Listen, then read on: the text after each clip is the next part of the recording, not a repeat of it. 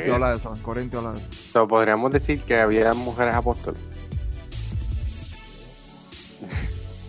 No sé, Según tu no- definición, Eric. Está difícil. No, yo considero.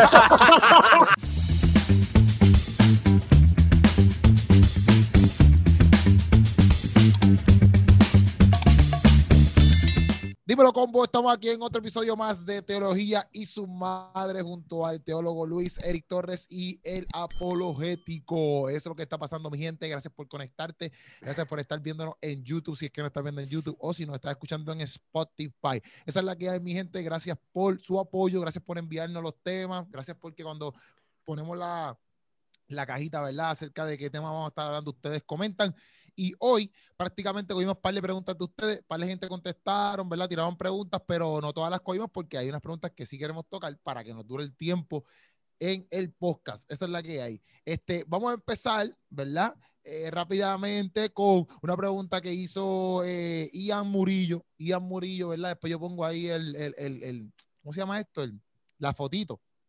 Eh, y, empiezan hablando, ¿verdad? Perdón, empieza preguntando como que puede hoy en día.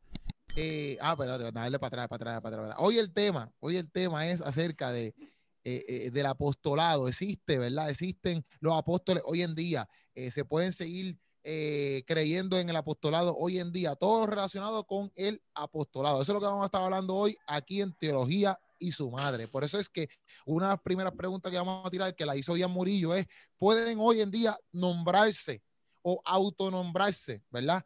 Apóstoles o apóstol a una persona. ¿Qué es la que? Vamos allá. ¿Qué ustedes piensan? Yo creo que. Bueno, no sé, dale, dale ustedes, porque es que yo iba a decir algo, pero como que no, iba a mover a otra cosa, porque yo Eh, porque tú eres, tú eres especial, saliéndote del tema. Y vamos a Sí, hablar de, entonces, de- ¿qué? Experto. está dentro del tema, pero es como él- que. él No. quiere hablar de los videos. Mira, Sí, sí. mira, yo creo, primero, yo creo, oye, y esto va a sonar un poquito fuerte.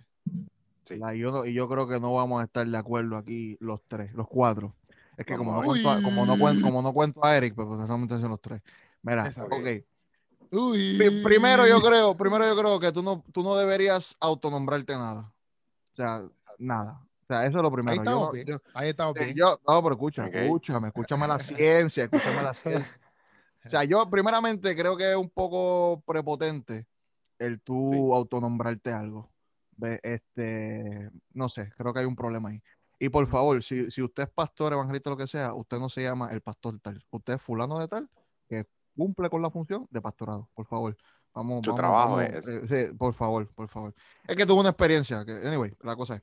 Ajá. La cosa es que yo creo, en cuestión de que si existen los apóstoles, yo, yo personalmente no tengo problema con una persona que se haga llamar o le, o le llamen apóstol, siempre y cuando esta persona no asuma el rol de autoridad que tenían los apóstoles. ¿Ok? ¿Qué pasa? Si esta persona que se considera un apóstol cree que tiene la autoridad para reinterpretar o tiene la autoridad para establecer algún fundamento que no es el bíblico y, que tiene algún tipo de revelación especial o diferente, ahí está el garete. Si tú te quieres considerar un apóstol en el sentido que, que estás mentoreando diferentes pastores y Dios te ha dado esa gracia, eh, porque en otras preguntas yo no creo en eso de cobertura, pero yo sí creo que si Dios te dio gracia para mentorear a otro, pues gloria a Dios, ¿me entiendes? Y hay pastores que te consideran una figura importante, sabia y le dan mentoría y te quieres considerar apóstol en ese sentido, yo personalmente no tengo problema. Mi problema sería cuando tu prepotencia es tan grande que te haces querer pasar por un apóstol al nivel de los de los de los originales, que de ellos sale la doctrina, que de ellos sale el canon, que de ellos sale el fundamento que tenemos que seguir. Ese sería mi problema. Una persona que se hace llamar apóstol y cree que tiene la autoridad para reinterpretar y establecer un principio el cual no es bíblico. Ese sería mi problema. Pero Yo creo. Ajá. que lo que yo iba a decir, como que ya. Yo te fuiste por la línea. ya yo te ahí fuiste- la- yo te fuiste a la línea. Yo te fuiste a la línea. Sí, Que ya ahí mismo lo, lo que tú estás diciendo de que, por ejemplo, lo que dijiste de mentorear a otros pastores, Mm. pues lo que yo iba a decir es que siento que esa pregunta está empezando en el final, ¿me entiendes? Como que si hoy en día hay apóstoles, pero como que primero, como que yo, yo preferiría primero visitar lo que es un apóstol en la Biblia y lo que significa, porque por ejemplo, ahora mismo es, yo creo que esa función de mentorial, como que ser pastor de pastores, para mí en la Biblia eso no es un apóstol, eso no es lo que es el apóstol en la Biblia. Este, y, ¿sabes? Como que el mismo Pablo decía que el apóstol es como que lo más bajo de, de si, si hubiese honra, la menor honra sería para el apóstol, o sea, en humanamente. Claro, pero yo creo, yo creo, yo creo que es, es más en el sentido, por ejemplo, te- Yo creo a que Jesús, hoy, ¿verdad? Jesús, hoy, si algo se parece a un apóstol hoy, es, es lo que nosotros le llamamos misionero. Para mí, Pero- eso es parecido Pero tú un- crees que una persona se puede autonombrar apóstol, ¿sí o no? que si se puede autonombrar. No, apóstol, autonom- sea. O, o nombrarse no tengo- apóstol, o nombrarse apóstol.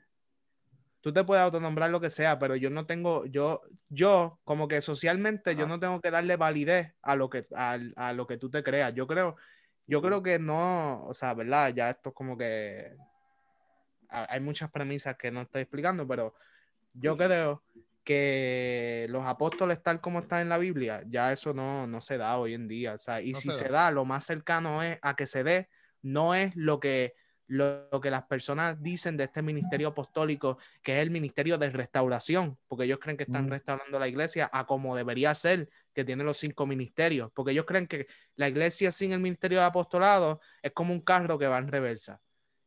Tú puedes llegar al sitio, pero no lo estás usando como se debería usar. Entonces vamos a restaurar el ministerio del apostolado para guiar la iglesia bien. Pero ¿cómo es el apostolado de nosotros? Ah, el apostolado de nosotros es una cobertura monetaria prácticamente, donde las iglesias tienen que participar monetariamente para recibir mi tutela, para recibir mi guianza, para recibir mi ayuda. Mi Entonces, cuando enseñanza. vienen a ver, ah, entonces ellos dicen que los apóstoles están más espiritualmente privilegiados o como Más que cerca del corazón de Dios que las demás personas. para interpretar, o sea, están más capacitados para interpretar la Biblia que la persona normal que va completamente en contra del sacerdocio universal, que es algo que creemos los evangélicos, en eso se basan, que tú puedes ir a la Biblia y el Espíritu Santo te ayuda a entenderla, pero ellos dicen que no, que el apóstol está en una posición más privilegiada, que es lo que estaba diciendo Billy, que se creen básicamente como los apóstoles originales en ese sentido. Pero hay muchas cosas que, que ahí no, ¿sabes? Para mí no cuadran con lo que debería ser un apóstol si hubiesen apóstoles hoy en día. Y por eso Pero yo te- digo, una pregunta, pero una pregunta, es que porque no entiendo muy bien lo que, lo que empezaste diciendo. Por Ah. ejemplo, tú dices que no es una mentoría en ese sentido bíblicamente, pero cuando Pablo le escribe a las diferentes iglesias, ¿no hay ese tipo de mentoría, ese tipo de cuidado en ese sentido? Pero lo que, yo creo que lo que él quiere decirle es que porque él le dé la mentoría a esas iglesias, no lo hace el apóstol. No, no, no, no, no, lo que estoy diciendo es que para mí eso es lo más parecido que yo sí puedo considerar, ¿me entiendes? Que, que cuando yo hablo de que hay diferentes iglesias o diferentes pastores que reconocen una autoridad y dicen, mano, me gusta lo que estás haciendo, ayúdame en esto. E- Eso yo lo puedo considerar cierto tipo de, de- línea de que contra, pues puede ser que por ahí te vaya, ¿me entiendes? Así como Pablo le escribe a diferentes iglesias y tiene esa capacidad de mirar lo que está pasando, mira, vamos a corregir esto, vamos a corregir lo otro. Yo no veo eso malo. En el contexto ahora de que si una persona busca otro pastor, mira, mano, eh, haz un oversee de lo que estoy haciendo. Mira por encima eh, y ayúdame. ¿Me entiendes? Que en ese sentido yo tendría Ujú. problema y puedo de alguna manera como que asociarlo. ¿Me entiendes? pero para mí esa, ese aspecto de autoridad es lo que yo creo que quedó en el pasado. Por eso te digo Ok. que ahora yo creo, o sea, yo entiendo por lo que he leído y, ¿verdad? Podemos entrar en eso, pero yo creo que ahora eh, está vigente un tipo de ministerio apostólico, o sea, como que hay personas que cumplen una función apostólica, pero de que hay apóstoles, yo no creo que... ok, que- ok, ok, Exacto, exacto, exacto, Que eso, eso fue lo que yo entendí, exacto, porque realmente mucha gente se, se les llaman apóstoles o se auto, ¿verdad? Se autodenominan apóstoles solamente quizás por un estatuto social como que, papi, so- yo soy el apóstol tal. En muchas No. áreas se ha visto el apóstol. Y déjame decirte, tú no ves apóstoles de iglesias chiquitas.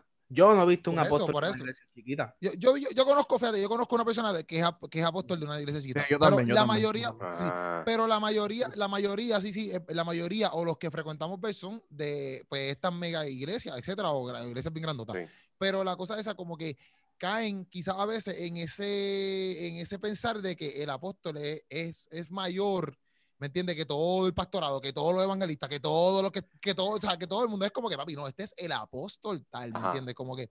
Y El en ese- prestigio. Ajá, es más por el hecho de decir, como decir que tienes un doctorado o un, o yo no sé qué más, más allá de la función de, de lo que hacía un apóstol, ¿me entiendes? Porque No, y eso como se dice- da con, con, con, como decía Billy antes de grabar, como que eso se puede dar con el apóstol, se puede dar con el evangelista. Exacto, exacto, exacto, exacto. Sí, pero no te vayas del tema, no te vayas del tema, no te vayas del tema, no te vayas Pero del para tema, mí, no para mí eso, eso son modalidades teológicas. Ahora está de moda ser apóstol. Antes estaba de moda ser evangelista. Todo el mundo quería ser No, evangelista. ahora Eh, de Por un tiempo estuvo de moda ser salmista y Profeta, profeta, profeta. Profeta. Yo creo también. Yo, yo, creo, yo creo que lo que sucede aquí es el desconocimiento de la iglesia en respecto al llamar a algunas personas por algún título, por ejemplo, porque tenemos un desconocimiento de qué es ser apóstol o de qué es ser profeta, pues entonces, porque esa es otra, o de qué es ser evangelista, o Todavía de qué es existen los profetas, todavía existen los profetas. Ese es un buen tema. Eh, no Eh, te desvíes del tema, Billy. No, no te del tema. Sí. Entonces, de qué es el profeta, de qué es el pastor, eh, de qué es ser un maestro, etcétera. Por ese desconocimiento de la iglesia, pues la iglesia le gusta como que ponerle título a algo que se parece a, o que se parece al movimiento que vi aquí. Pero yo creo que el gran problema es, y, y la raíz surge, por lo menos a mi entender, y lo que he escuchado mucho, es del texto de Efesios 4.11, cuando dice... "Y Luis él siempre nos lleva ahí, Luis. él nos algunos lleva ahí. el ser apóstoles, a otros profetas, a otros evangelistas, a otros pastores y maestros. Y yo creo que la gran problemática es que en el texto, ¿sabes? Uti- utilizan ese texto para decir que como el nombre de apóstol va primero, pues que como que Pablo lo está diciendo como que con una eh, autoridad jerárquica. Como que pues primero van los apóstoles, después van los profetas, después van los evangelistas, ok. después los pastores y para la poja los maestros, ¿me entiendes? Como que lo último. Pero eso es entonces- un problema serio. Eh, eh, Exacto, porque entonces cuando vamos a, a analizar el texto de esa manera, dicen, no, pero es que Pablo quizás pudo haberlo utilizado en otras maneras y en la manera de él escribir los pone como que de una jerarquía. Pues es un gran problema, porque sea como sea, no, no, o sea, nos salimos de la parte y todos los textos que hay hablando sobre la unidad del cuerpo, sobre que todos somos uno, sobre de que cada uno de nosotros tenía una función, que ninguno es mayor que otro porque la cabeza es Cristo. Entonces, Exacto. en todo esto, poner esa unidad y esa jerarquía, entonces simboliza como que unos son mayores que otros y no, porque en realidad hay momentos en que tú necesitas un maestro, hay momentos en que tú necesitas un pastor, ¿me entiendes? O sea, hay momentos en que tú, hay personas que necesitan un evangelista que le lleve ese mensaje. Pero si te dicen, y si te dicen, y si te dicen, no, no, no, no, no es a nivel de jerarquía de, de importancia, sino Sí. quizás de, de- a nivel de jerarquía de como Funcional. función del cuerpo, funcional del cuerpo, ¿me entiendes? Pero, ¿Qué pero- tal si te pero si, dicen es función de, si es función del cuerpo, ¿por qué tiene jerarquía? Si Bueno, somos pero es uno.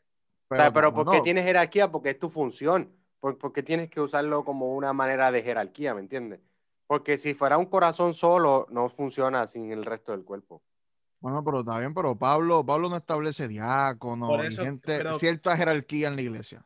Eso viene tarde. Eso no lo hizo Pablo. Eso, eso va después, exacto, eso va después. Y la jerarquía en la iglesia no simbo- la jerarquía en la iglesia no simboliza que uno es mayor que otro, sino son las funciones que hay dentro del cuerpo y que a ti te No, toca claro. hacer esto, a ti te toca hacer lo otro. Yo estoy estoy solamente atacando abogado es- del diablo, estoy siendo abogado del Sí, sí, diablo, sí, sí. ¿me entiendes? No, no, y yo soy abogado de Cristo ahora mismo.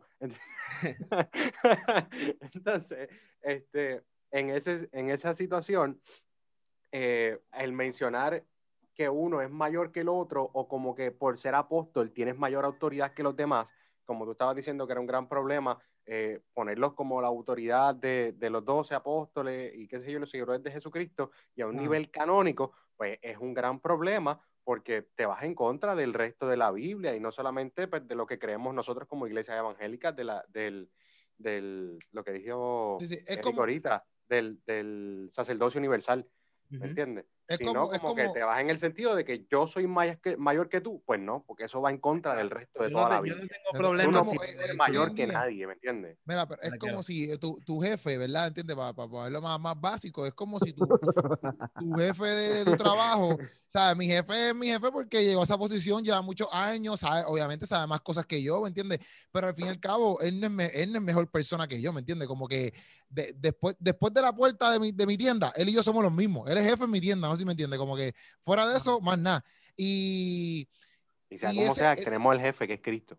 Ese es el único No, pero, jefe pero, por ejemplo, y mi jefe eh, eh, eh, eh, tiene esa posición, pero dentro del, del- del ambiente del trabajo, no significa que no pueda aprender de mí, no significa que Claro. este, él es mejor que yo, no significa, o sea, no sé si me Sí, entiendes. pero yo creo Ajá. que no es una buena analogía No, porque no. tu jefe dentro del trabajo puede hacer cosas que tú no puedes hacer. Puede ordenar. Sí, cosas. pero sí, pero no, pero lo que me refiero es, ok, pero no, eso no te cataloga una mejor persona o que está en un, que en nadie- un nivel, en un nivel, en un nivel mayor está- que la otra persona. Sí, él está a un nivel mayor de autoridad que tú. Sí, pero no como persona. ¿Qué es lo Pero que es que pasa nadie, con el nadie está apostolado? hablando. No, no, pero no, no, pero es que para mí el problema es cuando tú tienes un nivel de autoridad que no te compete. Ese es el gran problema. pero, pero y en, en, el tu trabajo, en tu trabajo, el tu jefe tiene un nivel de autoridad que tú no tienes. Sí, no, no, no, pero ok, pero no va por encima, de- porque en el apostolado, por ejemplo, a veces los ponen, como estamos explicando, los ponen como que esa persona es más espiritual porque ya llegó al, apostolado. Pues eso es bullshit, porque esa persona no tiene que ser más espiritual que yo. No sé si me entiende. Porque yo puedo ser el tipo más, mm, es más, yo puedo estar ahí un domingo sí, un domingo no, y no, no tiene que ver nada eh, que yo soy me- menos espiritual que esa persona. O sea, es porque Eh, esa persona eh, es, Te vas para el infierno. no, si esa persona es un apóstol, no significa que es más persona que yo. Quizás él tiene unas funciones, unas funciones que yo no hago, o quizás tiene unas cosas y unas prioridades que yo no, que yo no hago y es y puede mandar en un área que yo no mando, pero como persona no es mejor que yo. Yo No, no pensé que estábamos hablando de eso de personas, pero ajá, yo te entiendo, pero no creo que estábamos hablando Es de. que- Sí, porque eso es lo que pasa en el apostolado. En- no, no, no, porque en el apostolado pasa eso. En el apostolado ponen a estas personas como si fueran los, lo, lo- exacto, los que están al lado de Cristo. No sé si me entiende. Sí, sí, como Ellos son- ellos son-. Ajá, ellos son los apóstoles, ¿tú me entiendes? Ellos son, eh, no, no, no, la cuestión es el apostolado, ¿me entiendes? Porque ese es el apostolado, eso es lo que estamos hablando. Yo creo, no, yo creo que por esa línea eh, eh, nosotros caemos en el papado, básicamente, con los apóstoles. Exacto, literalmente, literalmente. No, no, y el papado Vicarios es de Cristo la sucesión apostólica. ¿sabes? Como Ujú. que el papa Sí, sí, es sí. como que básicamente es dentro de lo católico como si fuera el apóstol de ahora y toda la cuestión. Si tú tienes que, según en la iglesia católica, pues es como que si Pedro llamó a fulano y fulano llamó a Mengano y Sutanejo mandó a Menganejo y así, hasta llegar a donde tú, tú tienes que tener como que ese background de quién fue el que te, te llamó a eso. Bueno, pero es lo mismo que pasaría en el apostolado, porque eso fue una de las cosas que, que, que preguntaron ahí, que cuáles son los requisitos que los preguntó Jet, Jetski, qué sé yo, qué Caribe. Que cuáles, son los re- ¿Cuáles son los requisitos para ser apóstol? Que esa fue una de las cosas que preguntaron, ¿verdad? En, en, en, en- en el Instagram, perdón. Pero básicamente, los re- eh, tú no podías ser apóstol así porque sí, porque los requisitos establecen que tú tenías que ver a Jesús, que tú tenías que caminar con Jesús, que tú tenías que, que Jesús te tenía que nombrar al apóstol. Bueno, yo no creo, yo no creo que haya sido como que caminar con Jesús, porque Pablo no caminó directamente con Jesús en ese sentido. Era, Pero- el, el pero yo- requisito es como que haber estado eh, con Jesús en vida. O sea, como que físicamente estar con... Eso era parte de los requisitos. Y Pablo- ver, ser un enviado, que- ser un enviado, ser un enviado de Cristo directamente. Eso es lo que yo creo Bueno, que. Bueno, eh, esa es la definición de ser apóstol. Pero en alguna Enviado. forma... O sea, en alguna forma... de Cristo. Ser enviado de- directamente. Exacto, que tiene que estar corporalmente Jesús ahí para enviarte, Mm, por así decirlo. Exacto, exacto. Sí, sí. Yo creo que, que de- no necesariamente dentro de esos como que requisitos para ser apóstol, no necesariamente sea el caminar con Jesús, sino el verlo resucitado, porque es como que la mayor consumación de nuestra fe, como que si Cristo no resucitó, en vano es nuestra fe, y que Pablo vio fue al Cristo resucitado, ¿me entiendes? No, Pablo estuvo ahí sentido- con el Cristo resucitado, no necesariamente con el, con, con el Cristo que estuvo caminando ahí siempre, ¿me entiendes? Y en ese sentido hay más apóstoles que los doce, porque la misma Biblia te habla de, de otros apóstoles que, por, e, que, que tú no, o sea, no los ves como que jugar un papel en la Biblia ni nada, pero te los mencionan y todo, y tú sabes que había más apóstoles que, los- o sea, más personas que se consideraban apóstoles que los doce per se. No sabía eso. Obviamente los doce tienen como que su, su lugar privilegiado, por así decirlo, porque obvia- pues, eran los discípulos de Jesús. Pero hay textos en hechos que te, te dejan entender que habían otras personas que se consideraban apóstoles. Y Pablo mismo, Pero te lo dice así mismo, te lo dice así mismo, como que habían otros apóstoles.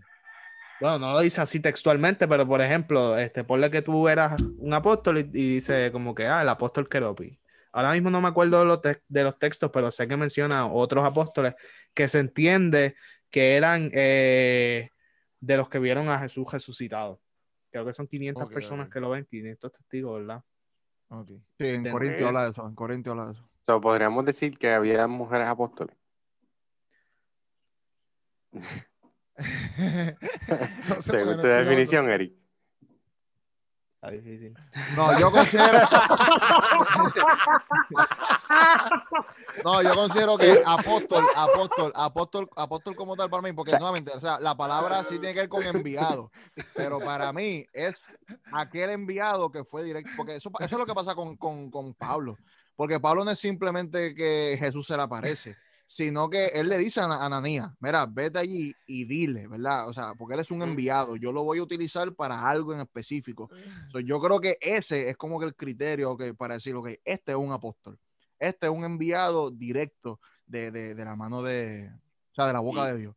Y eso, y eso te da cierta, por lo menos en, en ese tiempo, te da una cierta de autoridad canónica, porque de ahí, Claro. dentro de los requisitos para formar el canon, era como que se buscaba de tener esa autoridad Claro. apostólica de quién fue No, y si- escribió, de la mano de quién fue que vino. Y si, y, si alguien, y, si, y si la gente empieza a decir, no, pero es que Pablo, ok, pero ¿y por qué entonces Pedro lo acepta entonces?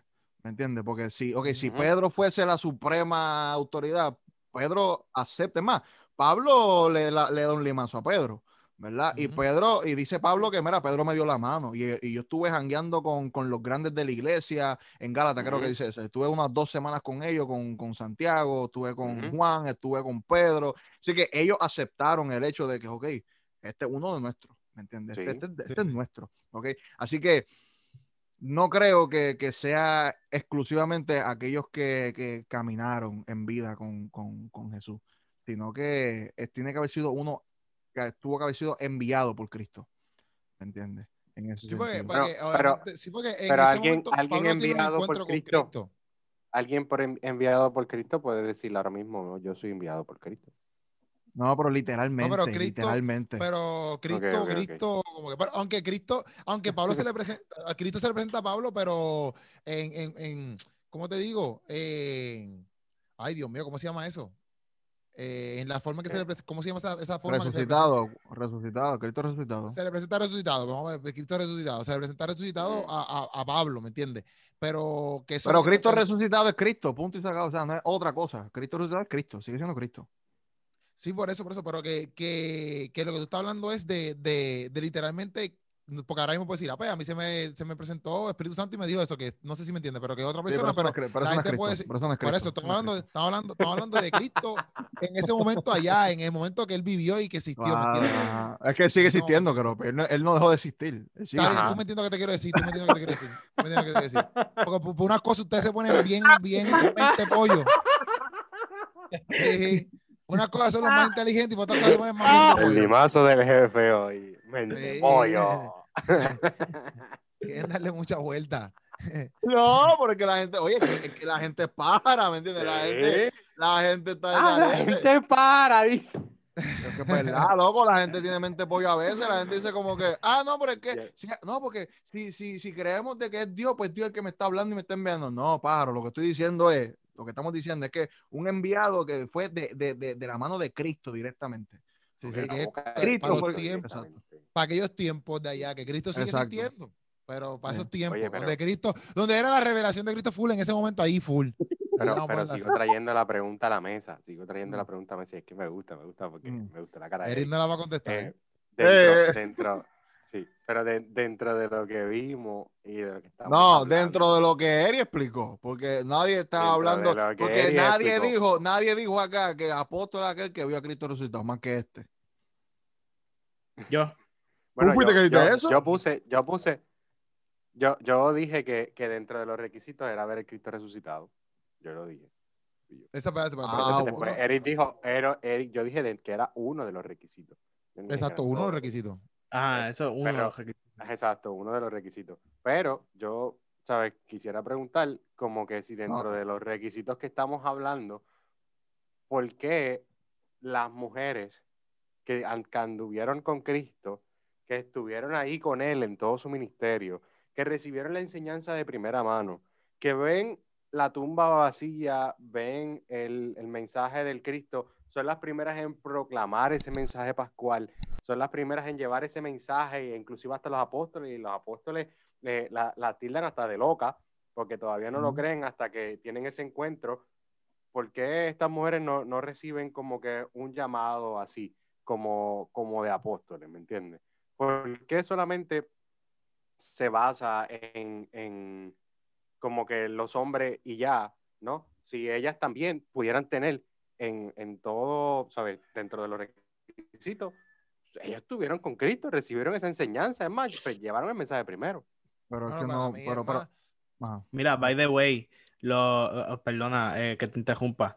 Los apóstoles que se mencionan en la Biblia fuera de los doce, Bernabé, Hechos 14, 14, Andrónico y Junías, Romanos 16, 7. Tito, Pero dicen, pero, otros pero que no son apóstoles, dice que son apóstoles. Sí, por ejemplo, Hechos 14, 14 dice, cuando lo oyeron los apóstoles, Bernabé y Pablo rasgaron sus ropas. Este, saluda a Andrónico y a Junía, mis parientes y mis compañeros en la cautividad, los que son insignes entre los apóstoles. Y menciona a Tito, otros dos apóstoles que no se mencionan por nombre, Jacob, el hermano de Jesús, este, Epafrodito, eh, Bozo, creo que es Bofo, Bozo, ¿qué se llama? Anyway, Silvano, los de Ponto, hay unos en Galacia, otros en Capadocia, Asia, Bitinia. Ok. So, hay unos cuantos. ¿Por qué? ¿Por qué no se menciona a las mujeres en el texto? Pues yo pienso que más por la por, por, por el ¿qué hecho de la cultura, ¿no? Sí, por el machismo que había en, en ese tiempo y, y- No, yo no pienso que es tanto Por- por, el machismo, es, más por, por la cultura, porque, porque, bueno, aunque sea una, a lo mejor una cultura machista, etcétera, pero en el sentido de que, pues, obviamente ellos atendían o aprendían de, del varón, pues entonces Ajá, no podían ajá. poner una, no podían poner una mujer quizás a, a- a enseñarles a ellos o a dirigirles como un apóstol, porque pues a lo mejor ya de por sí yo no estaba acostumbrado a eso y como no estaba acostumbrado a eso ni le iban a escuchar, pues entonces pues ponen a los varones sí, para sí. que sean ese tipo de apóstol, ¿me entiendes? Porque pues Claro, claro. La verdad, Pero- sí es que yo pienso, no sé, porque yo no he estudiado eso, ¿me entiendes? Pero me- eso es lo que por me- lo- ¿Qué tú piensas? Pi? comparto la opinión de Keropi. ¿Qué tú Estoy piensas, Pi? estoy- no, estoy buscando lo que. Esto le va a quillar a la gente. Esto le va a quillar. que está buscando Esto le va, cosa. este- esto le va a quillar a la gente. Ajá. eh, esto le va a quillar. Y esta es mi opinión, ¿me entiendes? Y yo no opinaba bien. así. Yo no opinaba quiero así. saber tu opinión. Yo no opinaba, yo no opinaba, pero ¿y por qué esto no se mueve? Yo no opinaba así. Pero voy a parafrasearlo y después buscarlo bien. Pero tengo entendido que en Génesis 3, ¿verdad? Cuando viene la caída, eh, Dios le dice a la mujer que pues no, o sea, parte de su castigo era estar debajo del hombre. Eso es lo que dice Génesis 3. Sí. Ujú. Parafrasearlo lo pueden ir a buscar. So, creo, creo que, ¿verdad? El apostolado en ese sentido, en ese contexto que estamos hablando, era la autoría, la, la, la- sí, la- la autoridad como tal, ¿verdad? Sí. So, tener una mujer en esa posición, pues violentaría esto. ¿Ves? Que tener la mujer en el rol que le correspondría al hombre. No, dice estamos, habla- no estamos hablando, no estamos Pero- hablando de pero- importancia, ni Y de, y, cuando, y cuando el texto llama a algunas mujeres profetizas, Está bien, pero es que no es una posición de autoridad. ¿no? No, Mm. Bueno, por encima del apostolado, ¿no? Eso es lo que estamos Ah, hablando. bueno. No, porque, porque nuevamente el apóstol, nuevamente, los apóstoles Ajá. eran en, en sí eh, eh, el canon que venían a ser. Ah, sí, sí, sí. Eh, A eso que me refiero, a eso que me refiero. Ah, Ese ok, nivel- ok, ese ok, nivel- ok, ok, ok. No, no, no, no, porque tenemos diaconisa, ¿me entiendes? Y no hay problema con eso. Pero. Profetiza. el no, claro, no, pero también pero el, el dia- los diáconos eran como esos líderes eclesiásticos. Eso es lo que me quiero decir. Que, o sea, que ahí no había problema, pero la posición de apóstol, entiendo yo, por ese Ujú. texto, como que no, no cuaja. ¿Me entiendes? No, no cuajaría. Eh, eh, eh, para mí, en cuestión de función del cuerpo, eh, Sí. según Génesis 3, lo, que, lo poco que puedo entender es que ese, esa, esa posición de autoridad es reservada para el hombre y no para la mujer. Y adicionalmente está, está el contexto cultural que estamos hablando. eh, sí. fantástico. Pero yo me inclinaría más por, por lo de Génesis 3. Ok, yo por lo menos pienso que dentro del, del contexto que estamos hablando eh, para este tiempo, eh, me, me aferro mucho a, a la posición de la cultura de que porque una mujer no pudo haber sido como que eh, apóstol o algo así, y es porque se utilizan, lo traigo a la mesa también, porque se utilizan muchas veces como que temas así, como que ninguna de las mujeres fue apóstol o algo así para, para desacreditar el ministerio de la mujer eh, y, de la forma en cómo la mujer se manifiesta en la iglesia hoy en día, ¿me entiendes? Y sacan textos fuera de contexto, como cuando Pablo manda callar a la mujer en la congregación y cosas así. Pero, por ejemplo, este tema de los apóstoles es uno de esos temas que se utiliza para, para decir como que si no hubo ninguna de las mujeres, o sea, si no hay mujeres apóstoles, pues entonces como que desacreditan el ministerio de la mujer hoy en día y por eso lo traigo a la mesa. Y yo creo que algo totalmente eh, fuera de contexto y mal utilizar y jalar el texto por los pelos. By the way, nosotros tenemos un podcast, el, epi- el episodio 9 se trata sobre si la Biblia es machista. So, si te interesa Ah. aprender más de, de eso que está hablando Luis y profundizar, tenemos ese episodio, el episodio 9. Sigue, Eh, Luis. que está en la página de Keropi. Este, y el, ese, tratar de jalar el texto por los pelos para, para decir que el ministerio de la mujer hoy en día no, o como que no sirve o como que no se debe haber mujeres en el ministerio es totalmente erróneo, ¿me entiendes? Porque tenemos que ponernos en los lentes de aquel entonces y para entender eso es por, por la sencilla razón de por qué Cristo tuvo que esperar hasta los 30 años para cumplir su ministerio. ¿Me entiendes? Porque antes de eso, eh, según la cultura, tú, tú no eras, eh, todavía eras clasificado como un niño y no podías entonces tener una autoridad para hablar y para que la gente te escuchara, ¿me entiendes? Ya tenías que ser un hombre para que entonces tuvieras una autoridad y la, podías ser escuchado. Porque y- y este también contexto- por- en este- Jesús- en este contexto, las mujeres y los niños son clasificados como no personas. Por, Por eso, eso es que cuando, exacto, por eso es que cuando Jesús multiplica los panes y los peces y, y le da comida, dice cinco mil hombres, ¿ves? Pero no dice mujeres ni niños, porque no son, son contados como no personas. No, y- y So, parte Cristo de- dignifica a la mujer en este sentido, le da, le da esa, ¿sabes? La dignifica literalmente, la, le pone su lugar y en ese sentido eh, no lo ponen como apóstol porque la gente no los va a escuchar por, por esa cultura, por esas gárgolas que tienen, gringolas que tienen en, en los ojos, ¿me entiendes? Pero en realidad sí Cristo le dio eh, la misma importancia y dejó que las mujeres recibieran la enseñanza de primera mano de él. Y, y el, me- ellas sí llevaron el mensaje, aunque no la tengamos puesta como uno de los doce. Esa es mi opinión. Sigue, Eric. ¿Terminaste? Quería terminar mi discurso. Ok. Este, que yo digo No, que también. Tu TED Talk, tu TED Talk. Este, que también, ¿sabes? Como que en cierta forma eso también es parte de la razón por la que Jesucristo no encarnó en una mujer. Pues Jesús pudo haber encarnado en una mujer, ¿por qué no lo hizo? ¿Me Sí. entiendes? Sí. Esa es una muy buena, muy buena posición. Ok, ya entendí, ya entendí. Ya entendí, porque me quedé como que, espérate. Me Te quedaste como la cara de Billy, como la cara de No, Billy. porque- ¿no? No me quedé, me quedé como que en la, pensé en la resurrección yo, pero porque en la resurrección sí, él era un hombre, no entiendo, pero después. No, no, pero desde un principio Ah, que pero- Jesucristo exacto. sido una mujer en vez de ser. Porque Jesucristo Sí, sí, sí, encarnó sí. como hombre y no como Sí, una sí, mujer. sí. Sí, sí, entiendo, entiendo, entiendo, entiendo. Eso Bueno, pues, este, que estaba eso, pasando. eso después después, después decir tú en tu canal, Eric. Este... porque yo no sé por qué pasó eso. no, porque yo no sé contestar eso ahí, da, da fuego ahí. Era, no, Pues, pero es que entonces- ya lo contestamos.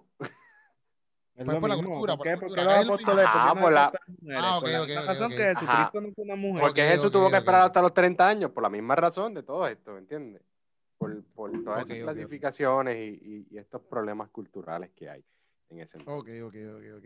Y de una vez también le contestamos ahí la, la, la pregunta a Sofía Dalinger, que sé yo, como así se llama algo así en Instagram, que sé yo, que fue lo de Pablo, que fue porque fue llamado apóstol. Este Dallinger. No sé cómo se llama.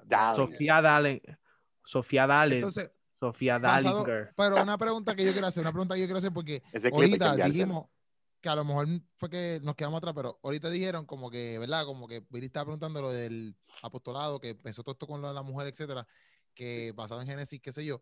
Pero entonces, anteriormente a eso, habíamos dicho como que, pues, que el texto bíblico, como dice, pues, apóstoles, evangelistas o qué sé yo, pues Ujú, no tiene ningún tipo de jerarquía, pues entonces ahí no, como que no choca eh, ese pensar. ¿Qué cosa? Porque, por ejemplo, eh, Billy había dicho ahorita, es que no sé cómo lo dijo, pero Billy había dicho ahorita, hace par de minutos, como que, ah, pues, en cuestiones del apostolado, como que hay, hay profetizas, hay diaconisas, pero en cuestiones del apostolado, pues... Bueno, lo que pasa es que lo que quiero decir es que la regla de fe, ¿verdad? El depósito de fe que tenemos viene de los apóstoles. Mm. Y, pero ¿por viene de los apóstoles porque ellos estuvieron de primera Exacto. mano con Jesús y ellos dan, Eso, pero dan el mensaje de, de Cristo. O sea, en el, en el decir, sentido, en el sentido, en el, sen- ok, en el sentido jerárquico, por así decirlo, el Ajá. apóstol tenía la última palabra en esos asuntos. ¿Me entiendes? Ajá.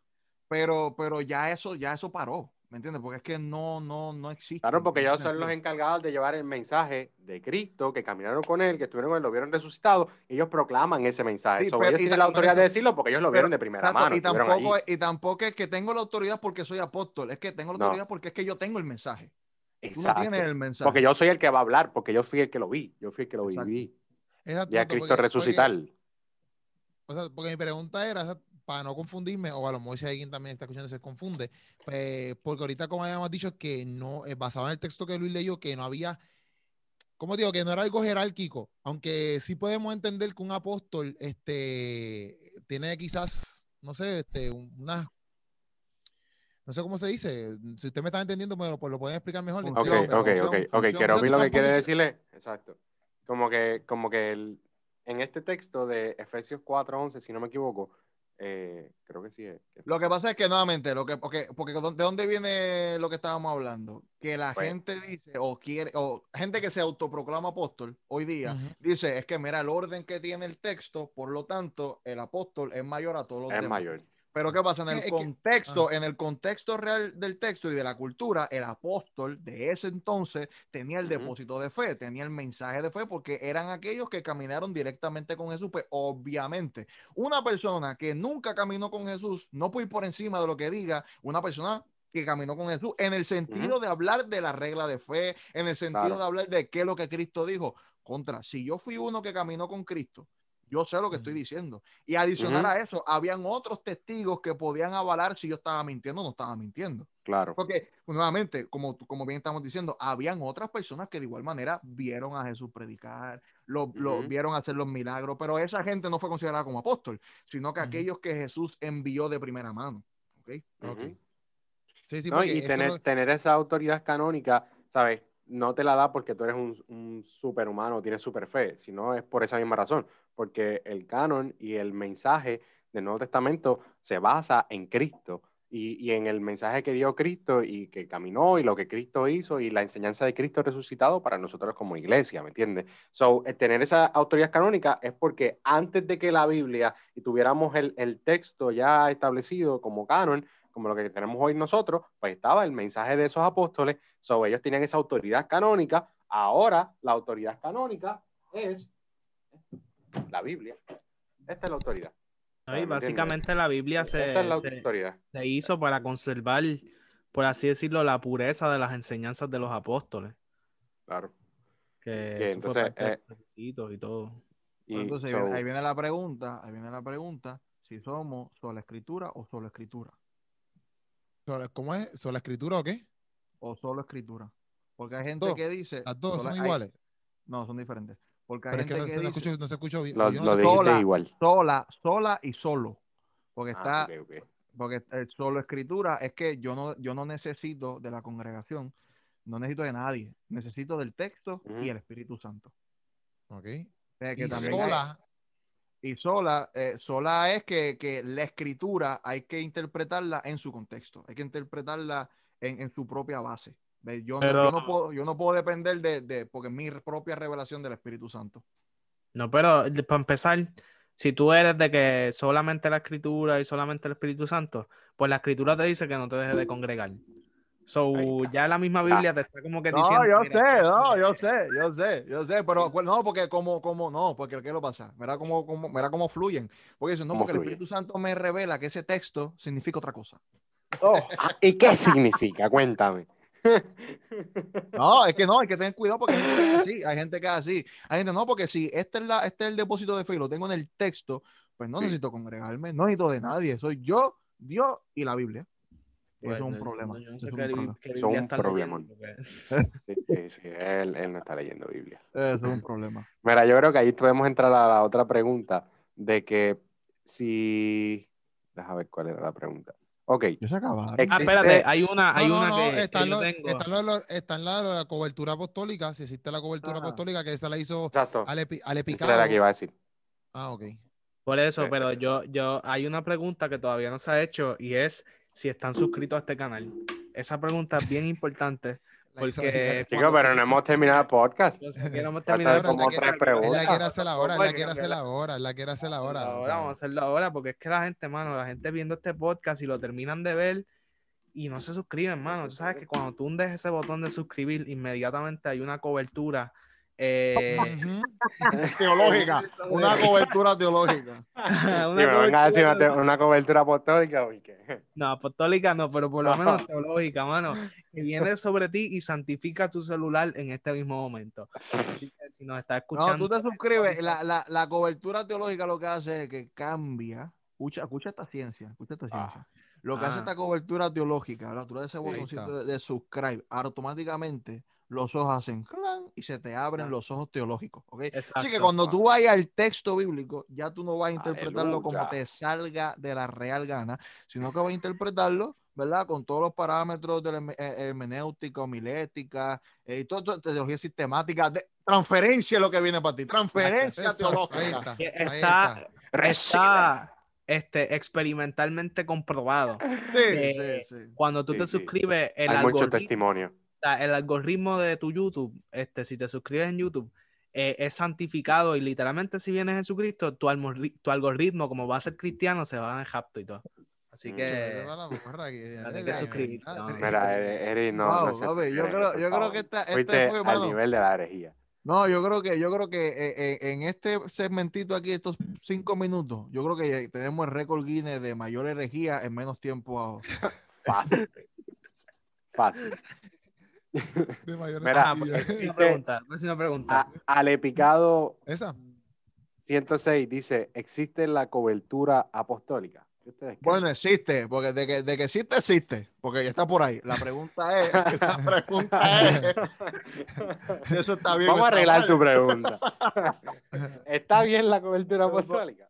Primero es este, que necesitas existe. billete para co- cobertura apostólica, eso es lo primero. porque- Digo, primero, ¿qué, qué, qué es cobertura apostólica? ¿Qué es eso? ¿Qué es No cobertura existen apostólica? otras coberturas, existen otras coberturas. Además está, la, de- está la está cobertura profética. la- Porque para mí, para mí, cuando veo, cuando escucho cobertura apostólica, es como esta red, ¿verdad? Esta Es, red. es eso, es, es un multi, es un multilevel marketing cristiano. Porque es que ¿Qué? todo esto está tan conectado con, con el empresarismo y con el emprendimiento. Y básicamente es una red de mercadeo cristiana. ¿Cómo así? Explícate, Eri. Yo quiero Digo, saber. yo escuché, Yo no digo, sé, es- no sé si es es verdad. La había no sé- eso del mercadeo cristiano. No, escucha, no sé, si, no sé si es verdad, pero yo escuché por Ah. ahí, yo leí en esos, esos websites medio extraños, Sí, que extraño. est- estos, estos megas pastores, y de- hablan de Estados Unidos, no sé de acá de Puerto Rico, pero tienen como que esta, esta red de, y estos contratos de que, por ejemplo, a mis eventos yo te invito, a tu evento tú me invitas, y ese tipo de flow, ¿me entiendes? Y pues, Ok. pues no, nos vamos reciclando, ¿me entiendes? Y pues fluimos en la ofrenda y fluimos en esas cosas. En No verdad, estoy, diciendo, no estoy siempre- diciendo que aquí, no estoy diciendo que aquí eso pasa. Pero estoy Ajá, diciendo ajá. lo que leí Está bien, pero ¿cuál es el de los United, de los United, cuál de es- los United. cuál es Pero el marketing eso que dijo, eso que dijo, eso que dijo Eric, que Eric lo va a explicar ahora, yo nunca lo había, nunca lo había escuchado. Yo siempre, yo siempre pensaba que eh, cobertura apostólica era como que, que tú ibas donde este apóstol, ¿verdad? Supuestamente, y él estaba tan conectado con Dios que, papi, o qué sé yo, como que él te metía en una cobertura que solamente él te la puede proveer. No sé si tú me Porque entiendes. yo Si oro siempre- por ti, tú estás cubierto. Ajá, de yo siempre lo- yo pensaba que cobertura, ¿verdad? Y mala mía, pero pensaba que cobertura de alguien, sea apostólico, profético o yo no sé quién, era como que este tipo de, de persona que tú vas, papi, que eres, tú sabes, él está ahí, tú sabes, con, con, con, el, con todos los apóstoles Es que, sentados es en que el para mí, cielo. es que para mí hay gente. Hay es como gente que, mira, cúbreme a todo. Keropi, cúbreme que como- que Keropi está ahí abajo, tú sabes, cúbremelo. Sí, no, porque para mí es que es como todo, y tú me corriges, ¿verdad? Yo tampoco sé mucho del tema, pero yo lo veo como que dentro de ese núcleo hay gente que igual lo lleva al extremo, ¿ves? Como que, como que hay gente como que no, no, no, no, yo estoy bajo la cobertura de fulano de tal, por ende, las cosas malas no me van a pasar, porque es que él está orando por mí. Sí, Ahora, sí, sí. ahora, yo también, ajá, de igual manera, de igual manera, yo, pu- yo pudiera llevarlo a un terreno sano, ¿verdad? Por así decirlo. Cuando, por ejemplo, yo digo, yo, tengo, yo recibo la mentoría de X personas, ¿verdad? Ujú. Y estar debajo de la cobertura de él es que yo voy por la misma línea de pensamiento de las enseñanzas de él. ¿Me entiendes? Ujú. E- En ese sentido. No, estoy, estoy tra- no, antes, estoy tratando de ser abogado del diablo. ¿Me entiendes? No, Porque ahora eso como que ha hecho un shift a la paternidad, so como que este tema Ajá, que está bien es de mi moda padre también. espiritual. Sí, no, no, no, pero está bien, pero para mí, nuevamente, yo estoy hablando de mentoría, yo estoy hablando de mentoría, porque nuevamente, porque, porque, oye, oye, yo sí creo, yo sí creo Ajá. que la mentoría es sumamente importante y nosotros no, no entendemos eso. Sí, Para exacto. mí, para mí, para mí, honestamente, para mí, no Estoy importa quién tú seas, qué tipo de pastor tú seas, eh, teólogo, lo que sea, tú necesitas mentores. ¿me entiendes? Y eso yo lo aprendí a la mala. ¿Me entiendes? sí, So, en, mentores, ese sentido, mentores. se- se- en, ese, en ese sentido, yo puedo, como que decir, pues mira, pues estoy en la cobertura no espiritual de que él ora por mí y soy santificado porque fulano está orando por mí, sino en el sentido de que, ok, yo voy por la línea de este maestro, yo voy por la línea de, de este, de este mentor, ¿me entiendes? Yo fluyo, yo fluyo por ahí.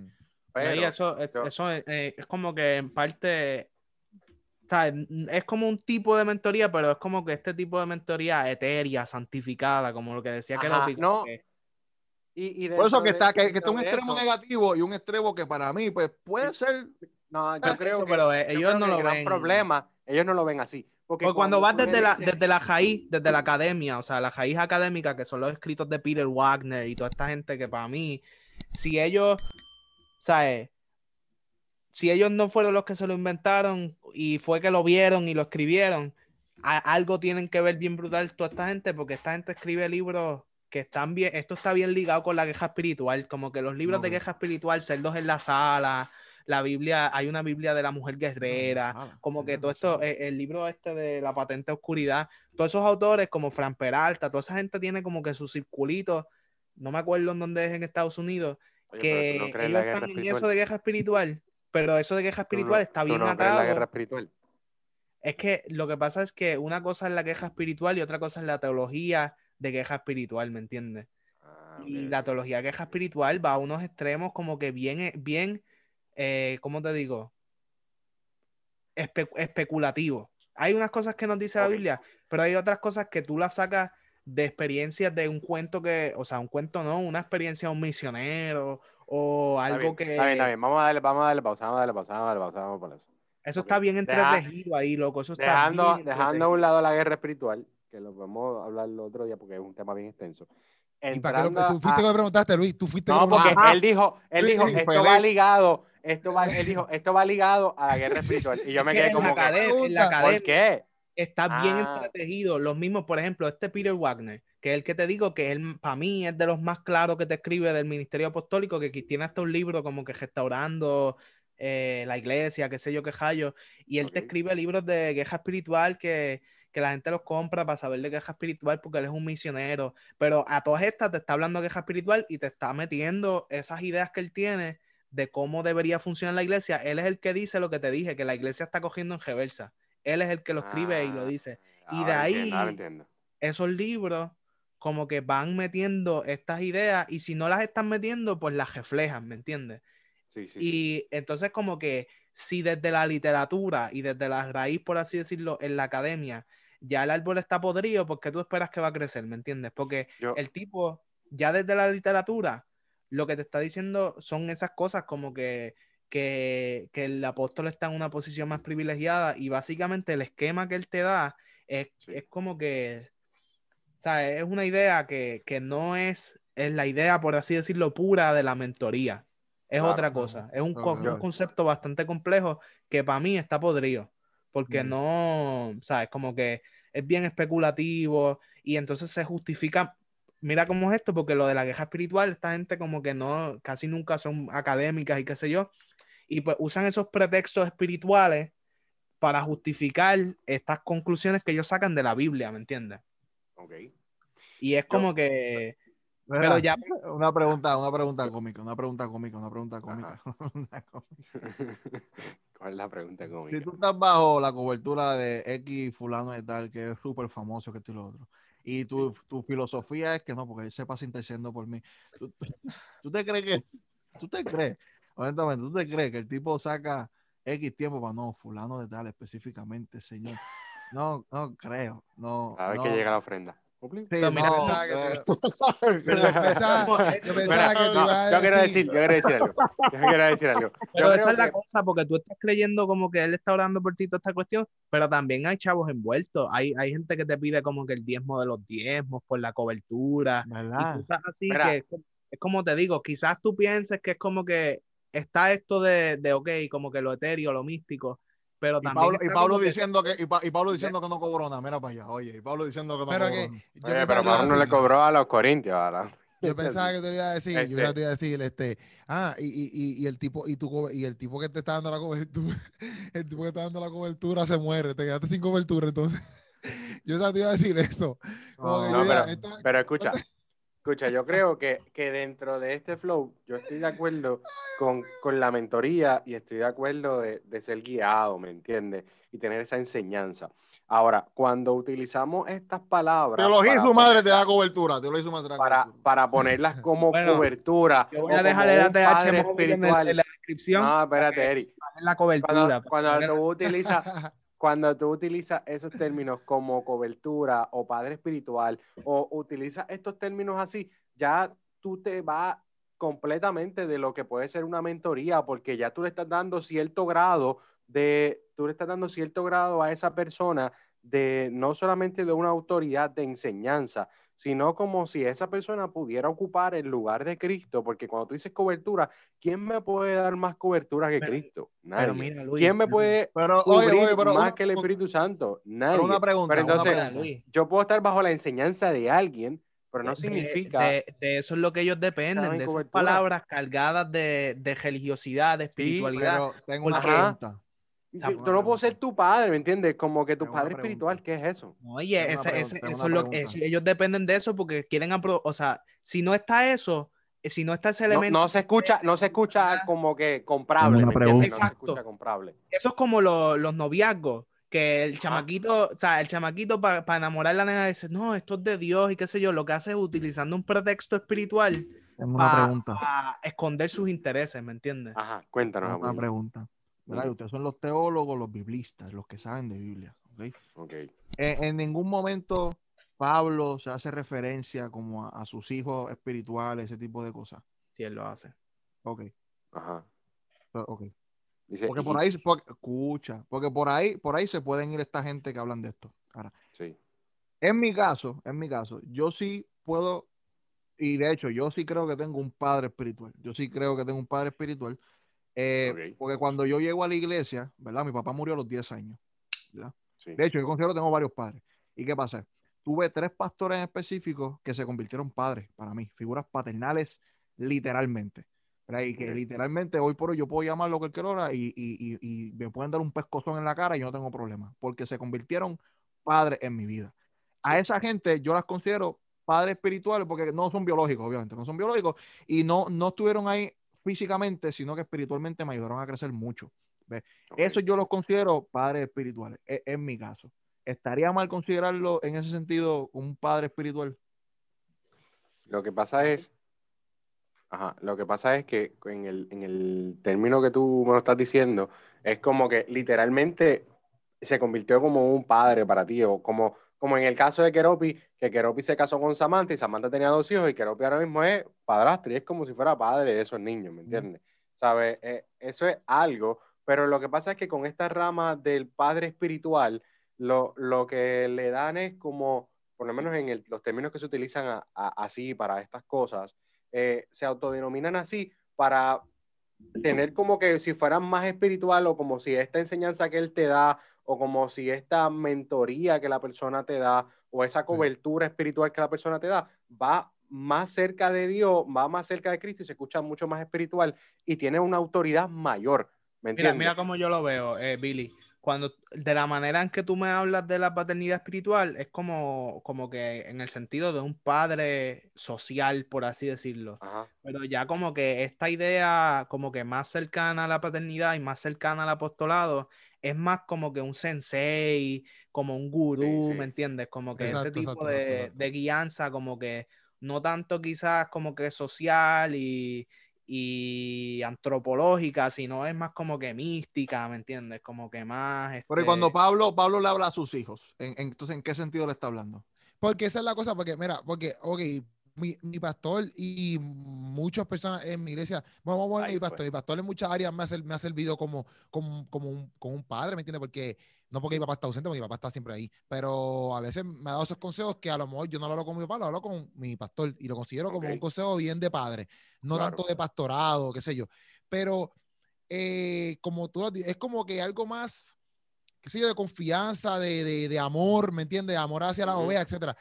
Estos tipos de, eh, de, de padres, no todo, no todo, no todo, pero el que lo vea Claro. como estamos explicando, pues se puede considerar, qué sé yo, padre, padre espiritual o lo que sea, pero ese- hay personas que lo peligro, o toman, sea, hay personas, hay personas que lo peligro, toman eh, número uno, el, el- padre espiritual lo toma como si él fuera el más espiritual y él es el que te puede decir a ti todo lo que hay, etcétera. Y número dos, el oyente, el que considera a esa persona padre espiritual, loco, son, yo tengo, yo tengo amistades que tienen disque padres espirituales y madres espirituales. Entonces, el- el- pam- pam- donde raspan para el rol es que eh, eh, el individual, la persona, ¿verdad? No busca de Dios, no ora, no lee Biblia, no hace nada. Solamente depende de esa persona espiritual, de ese padre o esa madre espiritual. Y lo que le diga esa madre De recibir esa enseñanza. es lo que es. Es lo que es. Sí, porque se le. No, convierte porque esto se me le- lo se le-. Sí, esto me lo enseñó mi Sí. padre espiritual. Se acabó. porque- Exacto. ¿qué más exacto. Porque, sí, porque aún, aún yo con, con las personas, yo he tenido roces y le digo, mira, pero es que yo no creo así. ¿Me entiendes? Yo soy, soy amistad. ¿me Por eso, y entonces Exacto, cuando, exacto, pero exacto. cuando y tú sigue siendo tienes, tu padre en el sentido de consejo, ¿me entiendes? por- eh, yo lo veo más y, y, y, y, y para mí está en la palabrería, porque si yo digo, Sí. o sea, yo tengo gente que yo veo como modelo de vida, y en ese sentido, esos modelos de vida, cuando me, me corrigen o me guían, pues son como que mis mentores, mis tutores, y hay cierto amor paternal en el sentido de que, pues, como que me Claro. están, están ayudándome a entender la vida y a encontrar mi lugar en el mundo y estas cosas. Pero entonces, cuando le añades toda esta verborrea y este discurso como que bien místico, bien etéreo, que quizás sí lo sacaste de la Biblia, ¿me entiendes? Como que ahí es que empiezan a ponerse borrosas las rayas. Y Claro. ahí es que la gente se aprovecha de esa super espiritualidad, este misticismo, y empiezan a pasar las cosas que queremos evitar, que además de los errores intelectuales, las cosas prácticas que pasan, ¿me entiendes? Cuando se aprovechan del poder y, y estas cosas que en realidad vienen a ser dañinas, ¿me entiendes? Que para Claro. mí es lo que uno está intentando evitar porque es, es como te digo, o sea, es como que detrás de todo esto se, se esconde la avaricia, se esconden intereses y usan esta verborrea para manipular a la gente. Y ese es el peligro, mano, porque como la religión es un tema tan sensible y de, de por sí llega al corazón del hombre, cuando tú le añades todo esto, entonces ahí se puede esconder un par de gente que, que, que realmente no están para ayudar, están por lo Quieren suyo. hacer daño. Tú sabes, que yo, tú sabes que yo puedo interpretar de todo esto, mano. Eri, Eri la ha pasado difícil en el Evangelio. Eri, Eri ha visto cosas malas en el Y no es el único. Yo creo que ha- Eh, hay un par de gente que eh, se puede identificar. eh, sí, sí, sí, sí. Esa es la idea, es la malpraxis, ¿sabes? Como que a todas estas, ¿sabes? Tú quieres una sana doctrina, ¿por qué? Porque tú quieres evitar la, la mala práctica, ¿sabes? La mala Claro. vivencia, sea, tú quieres vivir sanamente con tu- en un ambiente que te sane, que te construya, que te, que te Claro. ayude a, a crecer. Y cuando le añades todas estas cosas que en verdad suenan bonitas y todo, pero lo que hacen es confundir y lo que hacen es crear estos ambientes donde el aprovechado se aprovecha. Exacto. Y se Y- aprovecha y- fácil. y- Y, y- y entonces, una pregunta también que hicieron aquí, que ahí con esta yo entiendo que podemos cerrar, que es la, la Sí. que empezamos a hablar Billy y yo antes del podcast, era que No, hizo- porque nos vamos al tema, nos vamos al tema, nos vamos al tema. si hablamos hasta de madres apostólicas y madre existe. Pero es lo mismo, eso está ligado. Eh, madre- apóstol, madre- apóstol. Madre, madre, ¿cómo es? Madres espirituales. Este, es No, yo sé, yo sé de gente, yo sé de gente que son madres, padres, tíos, tías, primos, primas. No, muchacho. Sí, es necesario, es necesario identificarse como apóstol antes de subir al altar a predicar. Esa la hizo la eh, R, No. RB Elvis, hizo esa pregunta. Eh, ¿Es No. necesario identificarse como apóstol antes de subirse? a Es necesario para No. tú, para tú, no voy a Es decir voy a- necesario, varón. No, no, porque voy a, voy aquí. No es necesario. No es, no es necesario, no es necesario porque, o sea, porque tú tengas una función en el cuerpo no significa de que eso, como estábamos hablando ahora, te da una cierta autoridad por encima de algo o por encima de alguien. Y entonces, pues no necesariamente las personas, estoy diciendo que todos los que lo hacen lo hacen de esa manera, pero hay algunas ocasiones en que se hace ver y se deja sentir como que cuando pones ese título o porque tienes un título, eh, conlleva cierta autoridad. Por ejemplo, no, yo soy el pastor fulano. No, O- o habla de apóstol porque te vas del tema. o- Keropi me ah, sí, yo soy, No, yo soy así, el apóstol fulano, ¿me entiendes? Yo entendí Y- tu o yo soy el profeta, ¿ves? Entonces ya cuando tú dices eso, pues ya tú partes de un nivel como que de, de- como si tu posición o si tu función en el cuerpo te diera más autoridad que otra persona. Y en realidad no es así, ¿me entiendes? A mí, mi problema, mi problema con eso es que la gente Ajá. utiliza, utiliza lo que es el título para la función y se lo aplica para su identidad. Y es- ese para mí es como que el problema. Es como que, Sí. loco, o sea, yo soy Billy. ¿ves? Yo soy Ajá. Billy y dentro del cuerpo yo ejerzo el pastorado, por ejemplo. Yo Ajá. ejerzo eh, cierta función. A mí, digo, y no, y no creo, no creo que, por ejemplo, que yo, por ejemplo, yo invito a Keropi, ¿verdad? Yo invito a Keropi. Keropi no El tiene evangelista control. Keropi. Keropi no tiene, Ah. Keropi no tiene control. Keropi El no tiene pastor control. Keropi. Ah, boca. ¿verdad? El pastor de jóvenes Keropi. Sí. No, de Bueno, jóvenes pues no, sí. es pastor. Porque de jóvenes te boca baja la jerarquía. Estoy hablando, escúchame. Dale, dale. Quero- yo le invito a Keropi a mi iglesia. Keropi no tiene control de cómo yo lo presento. No. ¿Me Exacto. entiendes? Eso, eso es otra cosa. Que puede ser que, pues, la, oye, la persona no tiene culpa de, de- de todo el elogio que la Oye, pero yo le, escribí, yo le escribí a alguien una vez, yo le dije, me puso en la Sí, pero, promo que exacto. sí, 20 cosas, y yo le dije, papi, pero mira, ponme el nombre nada más, ¿qué pasa que tú esa cosa que tú me pusiste No, ahí? por eso, Sí. que para mí, eh, para mí el problema ra- radica en el corazón, corazón. de la persona como tal. Porque, porque, nuevamente, yo me acuerdo una vez, yo hice una lista en la iglesia y una que no, Sí. no era mi iglesia, pero el nombre puso Pastora Fulana de Tal. Y yo, ¿por qué es tu nombre? ¿Qué es tu nombre? Tu nombre no es Pastora Fulana de Tal, tu nombre es Fulana de Tal. ¿Me entiendes? Pues ya, deja eso, ¿me entiendes? ¿Cuál es, cuál es, el- cuál es, cuál es el propósito? ¿Cuál es Sí, el sí, propósito? ¿Me entiendes? No, yo- Que y- yo, tengo, yo tengo problema que tú me digas, "Mira, soy fulano de tal, y sabes qué, yo pastoreo tal iglesia. Pues yo Ajá. ejerzo esa función, Claro. pero ten- ah, creo que hay gente que, que no es que yo soy el pastor tal, es que yo soy, Yo soy el el profeta tal.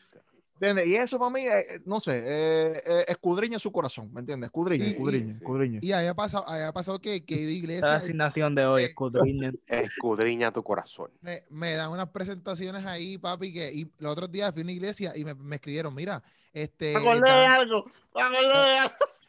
dan una biografía tuya. Y yo como que, ah, no, para presentarte. Y yo le puse, mira, me convertí a los 23, algo así puse. Y yo no sé qué más, ya estoy en Cristo. Porque en verdad, en verdad, a mí no me gustan esos viajes ahí de que aquí llegó el influencer, comediante, pastor, Keropi Sánchez. Yo me Canal con 5 mil suscriptores, esto? tres podcasts, ¿qué ¿Qué es ustedes esto, creen de esto? Mala mía, que mala mía por reírme, mala mía. Quizás voy a molestar a alguien, pero anyway. Yo me acuerdo una vez, lo que estaba en compartir, loco, y había un montón de gente que Se requiere discreción. Y había, y había este cha- había Billy, este ch- Billy se Sí. responsabiliza por la- las próximas expresiones que se van a dar en este programa, no necesariamente representan la- las opiniones del ¿Por programa. qué tú andas con un cuchillo en la mano. Ah, mala mía. loco, este. Y se jaca los ojos con el cuchillo en la mano, loco. Eh, Eso es Todo bien tajiado falso. así de momento, todo tajiado Sí. con el ojo sangrando. La sangre. Nos tenemos que ir, mi gente. Mi cuchilla favorita. Tiene mi nombre y todo. Ah, wow. Wow. Es que recuérdese en mente que este vive, donde este vive le piden pasaporte, así que él no puede viajar a Costco, él no puede viajar a. Econo, él tiene que cazar lo suyo ahí. Exacto, Mira, exacto, exacto. Yo me acuerdo, loco, yo estaba en un compartir, y tío, normal, papi, un, un, era un pool party, normal, chévere, papi.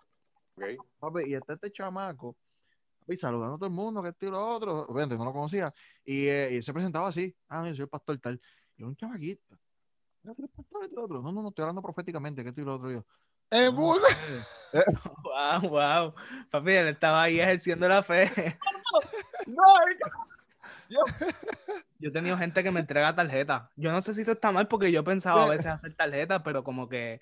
de no, no, de- yo no tengo problema, ¿me entiendes? Pero es que, o sea, que- y es un chamaco, es un chamaco, o sea, yo lo, yo lo que pensé es como que, No dice mi ¿Cuál- llamado es cuál pastoral, es- no. ¿cuál es, cuál es la teología, mano, de la iglesia de este chamaco que lo lleva, que lo impulsa a que random, porque no sé quién yo soy, ¿me entiendes? No, sabes, random, eso, ¿me entiendes? ¿Entiendes? Random, ¿qué, qué tú haces, loco? ¿Qué es eso, Keropi?